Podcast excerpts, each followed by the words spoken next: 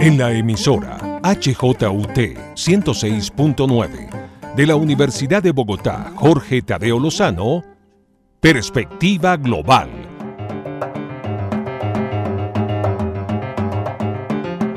Un análisis a todos los cambios y retos que el siglo XXI le plantea al mundo.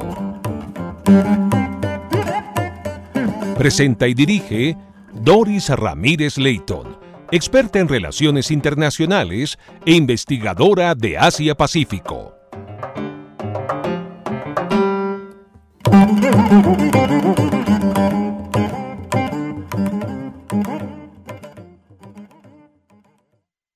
Bienvenidos a Perspectiva Global, programa que analiza las implicaciones geopolíticas, económicas y sociales que impactan al mundo. Y hoy justamente queremos analizar el viaje de la vicepresidenta de Colombia al continente africano. El continente africano presenta un potencial crecimiento económico y tiene el área continental africana de libre comercio más grande del mundo. El viaje de la vicepresidenta Francia Márquez y su comitiva constituye una gran oportunidad para Colombia al fortalecer las relaciones comerciales, el turismo, el medio ambiente y las relaciones culturales. Es encontrarse con la orgullosa historia de liberación de África desde Patrice Lubumba hasta Nelson Mandela. Colombia despierta así a otras regiones a las que poco ha prestado atención y África cobra una gran importancia en el marco de las relaciones del sur global, donde la cooperación con América Latina y el Caribe son muy importantes. Para esto, hoy un invitado muy especial, se trata de Jerónimo Delgado Caicedo.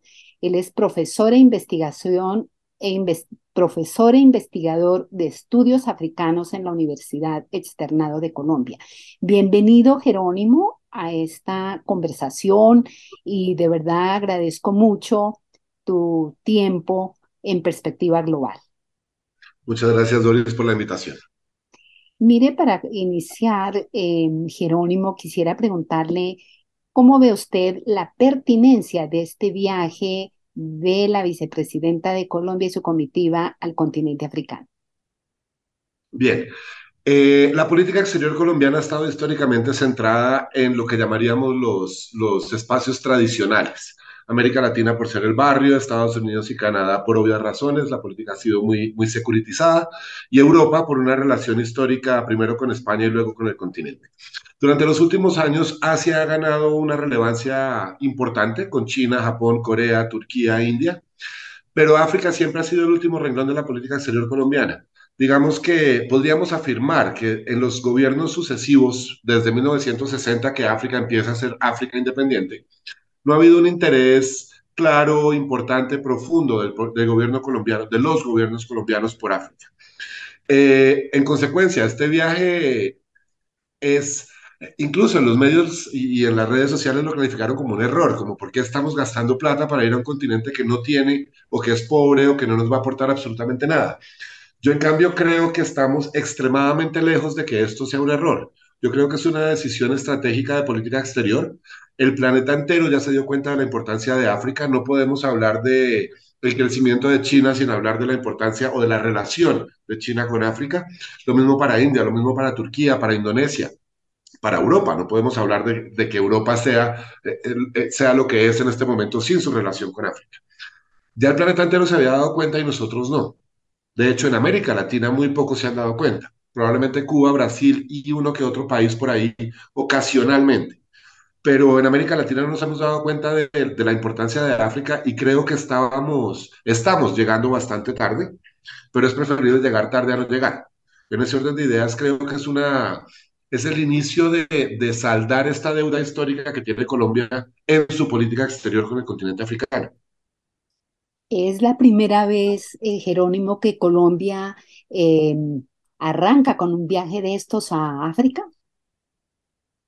Eh, técnicamente sí, nosotros tenemos unos antecedentes importantes que son la visita de Ernesto Samper y de su canciller slash vicepresidente a África, eh, pero fue una visita que se hizo no como jefe de Estado de la República de Colombia, sino como presidente del movimiento de los no alineados, en un contexto muy particular en el que le habían cancelado la visa de Estados Unidos, las relaciones con Estados Unidos eran extremadamente problemáticas y además Colombia iba a ser el presidente de los dos alineados. Entonces esta visita se hace para establecer un montón de vínculos que servirán para preparar justamente la cumbre de los no alineados de Cartagena. Eh, ha habido visitas de, por ejemplo, Marta Lucía eh, Ramírez estuvo en Marruecos eh, en, el gobierno pasado como vicepresidenta, pero más como canciller que como vicepresidenta. y ha habido algunos, algunos acercamientos muy esporádicos, lo que yo llamo unos destellos de interés por África que son eh, coyunturales y, no permanentes en el tiempo, pero yo sí creo que esta iniciativa de la vicepresidenta y su comitiva es tal vez el, el acercamiento más importante que ha tenido Colombia al África en toda su historia diplomática. Profesor Jerónimo, ¿por qué la vicepresidenta o el gobierno escogieron entre los varios países donde Colombia tiene representación, escogieron Sudáfrica, Kenia y Etiopía? Eh, cuál es el, objetivo. Bien, eh, aquí estamos hablando, hay que decirlo, es, según palabras de la vicepresidenta Francia Márquez, la primera de una serie de visitas que se van a hacer. Entonces, estos son los tres primeros, pero después vendrán otros, ¿vale? Las razones por las cuales eh, estamos escogiendo a Sudáfrica, Kenia y Etiopía eh, Sudáfrica y Kenia son dos de los países con los que hemos tenido una de las, relaciones más largas eh, diplomáticamente en África. Son dos de los países donde hay embajadas de Colombia. En, Sudáfrica hay una embajada desde, 1994 cuando se acaba el apartheid. Eh, esto sin contar con que estamos hablando de el gran líder africano que es Sudáfrica, de la gran economía africana. y si bien hoy Nigeria tiene una economía un poco más grande, Sudáfrica es, ha sido el representante eh, durante las últimas décadas de África a nivel internacional y sin duda el país más importante en términos diplomáticos. Hace parte de BRICS, hace parte del G20, etcétera, etcétera. Entonces son, son factores que nos llevan a hablar de Sudáfrica como la primera o segunda economía de África y en consecuencia hay unos intereses muy fuertes, sumado a un montón de experiencias que para Colombia son relevantes en este momento. Construcción de paz, memoria histórica, reconciliación nacional, etcétera, que puede abrir, digamos, unos espacios de cooperación sur-sur muy importantes con Sudáfrica y que vimos, por ejemplo, en la invitación de la vicepresidenta a Sudáfrica para ser país garante en las negociaciones con el ELN. Frente a Kenia, eh, Kenia en sí misma es importante porque ahí está otra de las embajadas de Colombia, pero además Kenia es la sede del Programa de Naciones Unidas para el Medio Ambiente y del Programa de Naciones Unidas para los Asentamientos Humanos, es decir, es una de las sedes de Naciones Unidas. Entonces aquí estamos mirando una aproximación a Kenia desde el país y a Kenia desde ser sede de, Naciones, pues, de Naciones Unidas sumado a también una de las economías más pujantes de África Oriental, una de los países más estables, una democracia funcional, etcétera, etcétera, que hace que haya un interés particular de Colombia en, en Kenia. Y por último, Etiopía, por dos razones, creo yo. La primera es eh, el anuncio de la apertura de la Embajada de Colombia en Addis Abeba, la capital de Etiopía. Eh, y esto nos lleva a, evidentemente, a generar una presencia importante. Y segundo, Etiopía, pues Addis Abeba es la sede de la Unión Africana el órgano continental que integra a todos los países de África, y en consecuencia, al Colombia querer acercarse a África, eh, acercarse a la Unión Africana es, es mandatorio, es, es, es, importantísimo. Entonces, además, teniendo en cuenta que la Unión Africana tiene lo que se llama la iniciativa de la sexta región que pretende involucrar a los países donde está ubicada la diáspora africana. Acuérdense que Colombia es el tercer país con la mayor población afrodescendiente del mundo por fuera de África. Entonces esto nos genera unos vínculos históricos, culturales, identitarios con la sexta región de la Unión Africana y en consecuencia la presencia de la vicepresidenta y su comitiva en Etiopía es fundamental justamente para acercarnos a este órgano continental y mirar qué posibilidades de cooperación, de intercambio, de, cultura, etcétera, etcétera, podemos eh, obtener de esa visita. Jerónimo, aprovechando tu presencia, ¿nos puedes comentar eh, desde cuándo se inicia la Unión Africana y cuáles son los objetivos importantes de esa Unión Africana? Bien, la Unión Africana se crea en 2002, reemplaza a lo que se llamó la antigua Organización para la Unidad Africana que había sido creada en el 63 y que desafortunadamente no fue muy efectiva para África. La nueva Unión Africana lo que pretende es enfocarse en primera instancia, y esto es fundamental, en primera instancia, en uno de los problemas fundamentales de África, que es cómo hago para garantizar la vida de mis ciudadanos, cómo hago para mantenerlos vivos. Y en ese orden de ideas se centra en un proceso de alerta temprana, de sistema de despliegue rápido para prevenir y solucionar conflictos. Y eso va a hacer que África pase de 30 a 5 conflictos armados en un periodo de 20 años, 25 años. Quiere decir que es muy eficiente o es eficiente en este proceso de pacificación. No quiere decir que África esté pacificada por completo, no quiere decir que no haya conflictos armados, no quiere decir que no tengamos algunos de los problemas que hemos tenido históricamente en términos de seguridad, pero sí ha habido un proceso de pacificación y de estabilización muy importante en África gracias, en parte, a la, a la acción de la Unión Africana. A partir de ahí empiezan otro montón de objetivos que los pueden ver en lo que se llama la Agenda 2063, donde está el tema de integración, donde está el tema de eh, generación de órganos de la Unión que permitan un proceso de integración más serio a futuro, al punto eventualmente de llegar a un solo Estado, lo que se llamarían los Estados Unidos de África. Eh, hay temas de inversión, de generación de infraestructura, de, bueno, ahora que tú lo mencionabas en la introducción, a partir del primero de enero del año pasado, la creación de la zona africana de libre comercio, zona africana continental de libre comercio, que es la zona de libre comercio más grande del mundo en términos de número de países y la segunda en términos de personas después del ARCEP en, en Asia. Eh, estamos hablando de una economía de, de 3.5 billones de dólares combinada eh, y de, una, de un incremento gracias a esta zona de libre comercio del comercio eh, intraafricano de casi un 60%.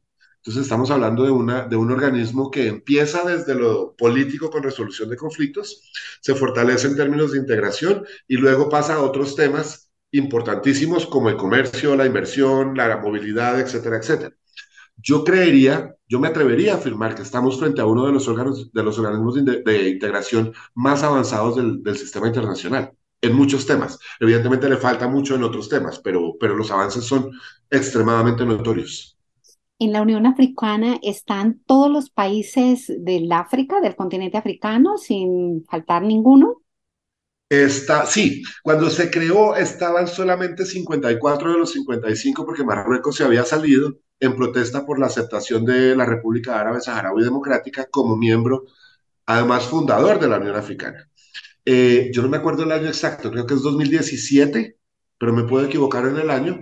Marruecos finalmente accede a, a ingresar a la Unión Africana y con el ingreso de Marruecos tenemos un órgano efectivamente continental donde los 55 países son miembros.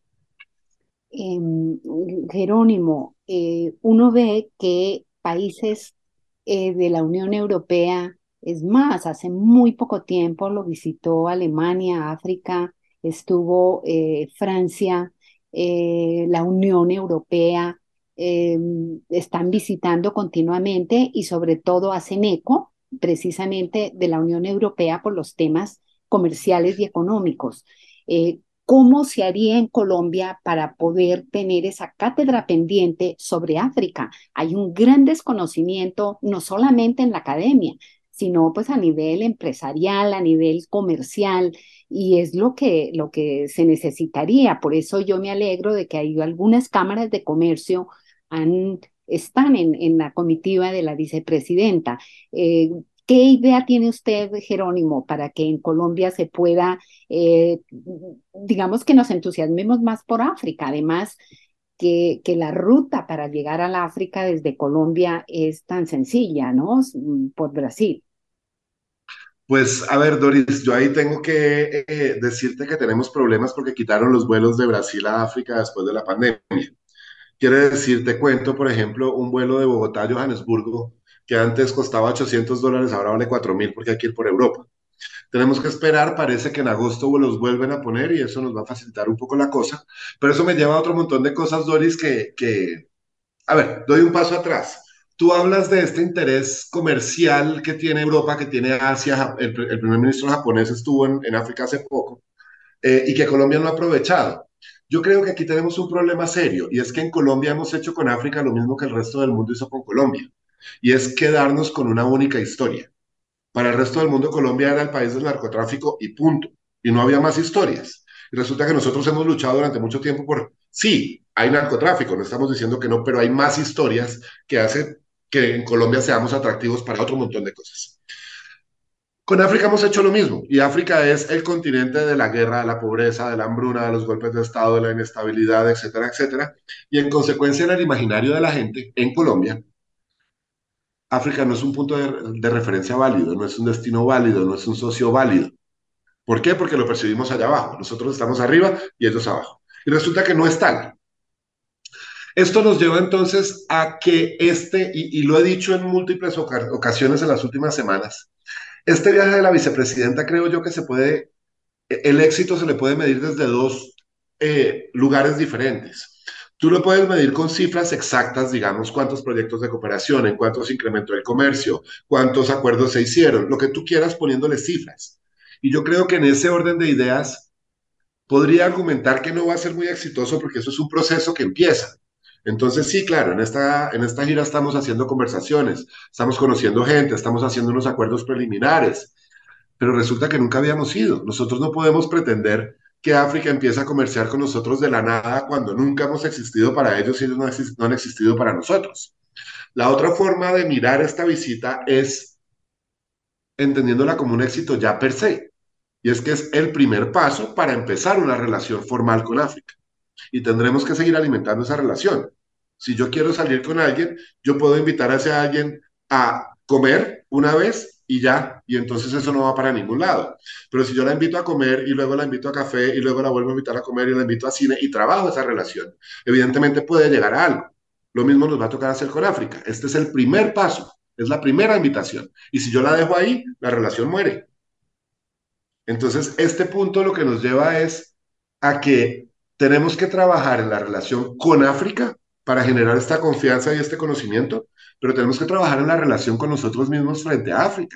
Y es cómo cambiamos esta percepción, esta única historia de África en nuestras cabezas. Y cómo llegamos a lo que el escritor nigeriano Chinua Achebe, que a mí me encanta su teoría, eh, llama un balance de historias. Cómo podemos tener la gran mayoría de historias o el mayor número posible de historias sobre la mesa, de tal forma que África, entendamos que sí, que en África hay pobreza y hay guerras y hay golpes de Estado, pero hay otro montón de cosas. Y tenemos una población, 400 millones de personas que salieron de la pobreza en las últimas dos décadas. Tenemos un proceso de integración que es efectivo y que nos puede permitir eh, un montón de, de oportunidades en términos comerciales países que están solucionando sus problemas asociados al desarrollo, que son los mismos problemas de Colombia asociados al desarrollo. Cuénteme usted cómo lo solucionó de tal forma que yo pueda traer el conocimiento, adaptarlo a mi realidad y empezar a solucionar problemas acá. Es decir, África como punto de referencia. Pero ¿cómo hago yo para esto? Si las empresas colombianas no ven en África una posibilidad real de negocios, si el gobierno históricamente desde lo político hasta lo económico no ha visto en África una oportunidad real de negocios, eh, solo para que sepas, en África no hay eh, funcionarios de Procolombia trabajando en investigación de mercados. Se manejaba desde Madrid, después desde Nueva Delhi y hoy, por ausencia de materia, desde Singapur, a 7.000 kilómetros de África. Entonces tendríamos que empezar desde Procolombia hasta Cancillería, hasta la ANDI, hasta un montón de eh, espacios donde es necesario empezar a hablar de África y de la importancia de África. Y tenemos que solucionar otro montón de problemas, Donis. El tema, por ejemplo, que tú mencionabas de, llegar a África en términos eh, de aviones, en este momento es complicado, se puede solucionar. Pero si yo quiero ir a Sudáfrica, me toca mandar el pasaporte a Caracas, esperar tres semanas a que me den la visa y que me devuelvan la visa desde Caracas. Si yo soy un empresario y necesito estar viajando permanentemente, ¿me puedo quedar tres semanas sin pasaporte? No.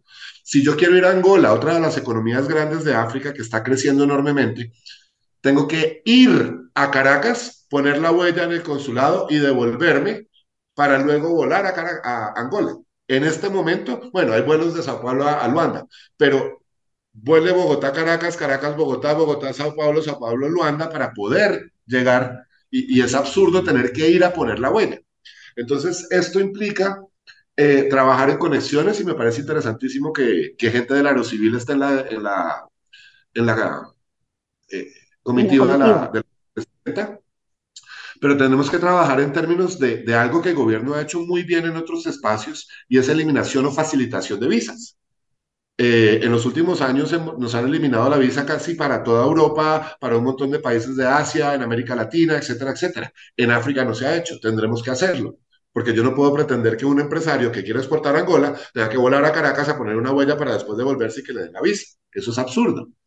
Entonces, hay limitaciones mentales de, de, entendimiento de allá hacia acá y de acá hacia allá, en todas las esferas, desde la academia hasta el gobierno, hasta los empresarios, al lado y lado del Atlántico. Y luego hay unas limitaciones físicas muy fuertes. ¿Cómo llego? ¿Cómo mando yo productos a África si no hay un barco que salga de Cartagena y llegue a ningún lugar en África? Me toca hacer el transbordo en Brasil, o hacer el transbordo en Estados Unidos, o hacer transbordo en Europa. Y eso me implica un aumento de costos, me disminuye la ganancia. ¿Es deseable mandar a África? Entonces aquí es cuando empezamos a ver la necesidad de hablar de inteligencia de mercados, e identificar quién me puede comprar qué y empezar a hablar de volumen de tal forma que sea rentable tener un barco que vaya de Cartagena a Senegal o a Nigeria o a Sudáfrica. El trabajo es largo. Yo por eso creo que este primer contacto es fundamental, porque nos está sentando las bases de algo que puede ser muy, muy importante si nosotros logramos entender la importancia de África y dejamos de demeritar a África como lo hemos hecho hasta el momento. Yo creo que China, Japón, Alemania, todo el mundo la tiene clarísima. Y por eso tú ves a todos los presidentes y jefes de Estado recorriendo África a diario. Y en Colombia nunca lo hemos hecho. Que esta sea la semilla para empezar a hacer el proceso. Y ahí es donde me preocupa, porque hasta ahora espero estar equivocado y, y me comeré las palabras con el mayor de los gustos.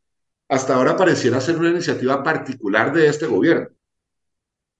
Y tenemos la duda de si llega un gobierno diferente, como los que había antes, ¿Vamos a tener esta iniciativa con África? ¿Vamos a seguir mirando a África? Por eso creo que es tan importante que en estos cuatro años o tres años que quedan, desde Cancillería y desde Procolombia y demás, se hagan cosas importantes que permitan generar una base que se pueda sostener incluso sin una voluntad clara de un gobierno posterior. Muy importante esta última conclusión que acaba de comentar profesor eh, Jerónimo. Eh, así rápidamente, ¿usted conoce algunas empresas, algunas compañías comerciales que estén en este momento exportando de alguna manera a África? Sí, mira, eh, hay, hay ejemplos de dos dinámicas diferentes. Yo he visto empresas, microempresas, por ejemplo, del Chocó, de lugares eh, afro en Colombia, que conozco una empresa de duchas, eh, sí, de duchas y otra de chanclas de caucho, que vieron, por ejemplo, en Nigeria un mercado importantísimo. Son 320 millones de personas. Muchos de ellos no tienen para comprarse un zapato de alta calidad y, y carísimo, pero usan chanclas y vieron que allá había un negocio y empezaron a exportar y están literalmente tapados en plata a partir de la exportación de chanclas, que es interesante. Lo otro que he visto es que muchas empresas eh, se han dado cuenta que no es tan fácil enviar productos de Colombia a África por todo lo que ya hablamos eh, eh, previamente. Y lo que han hecho en, su lugar es tomar capital colombiano y llevárselo a África, construir la fábrica en África y producir con capital colombiano desde África para exportar allá. Ese es el caso, por ejemplo, de Aldor, que es una compañía de, de golosinas, pues son los que producen yogueta, son de Cali, si no estoy mal, pero me puedo equivocar. Eh, y en este momento son la fábrica de golosinas más grande de Sudáfrica. Muchos sudafricanos creen que la yogueta es sudafricana y resulta que no, es capital colombiano, una empresa colombiana produciendo en Sudáfrica. Entonces, digamos que esta es una opción que han visto algunas de las empresas colombianas, por ejemplo. También, si no estoy mal, es el 13-14% de sus ingresos, que vienen justamente de, de su comercialización de productos en África, África Occidental sobre todo. Entonces, hay empresas ya en Colombia que lo están haciendo y digamos que se quitaron esa venda y que están viendo las posibilidades de África, eh, pero no es generalizado y, son contadas, con la pues caben en, una sola mano.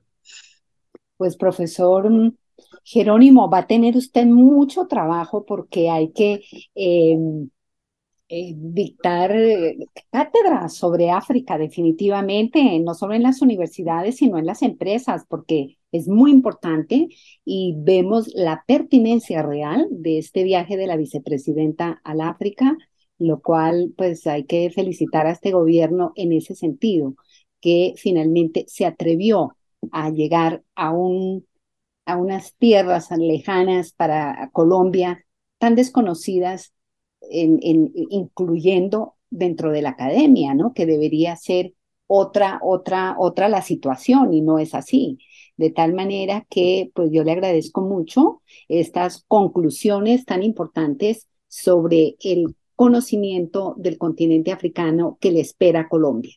Muchísimas gracias, profesor Jerónimo Delgado, profesor del Externado de Colombia e investigador sobre todo el tema africano eh, en, en Colombia. Así que, como le digo, le espera muchísimo trabajo y mil gracias por aceptar esta invitación en perspectiva global, Jerónimo. Muchísimas gracias a ti por la invitación y espero que miremos a África con otros ojos. De verdad creo que hay muchas oportunidades allá. Gracias por su sintonía en la 106.9. Les deseo un feliz fin de semana y espero em, que también nos tengan en cuenta a perspectiva global en las redes sociales. Gracias por compartir este espacio, Jerónimo. Mil gracias.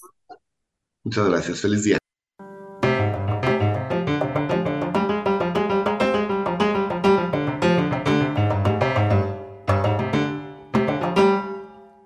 En la emisora HJUT 106.9 de la Universidad de Bogotá, Jorge Tadeo Lozano, Perspectiva Global.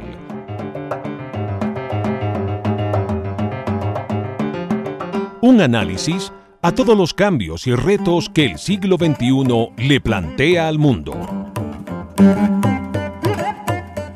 Presenta y dirige Doris Ramírez Leighton experta en relaciones internacionales e investigadora de Asia-Pacífico.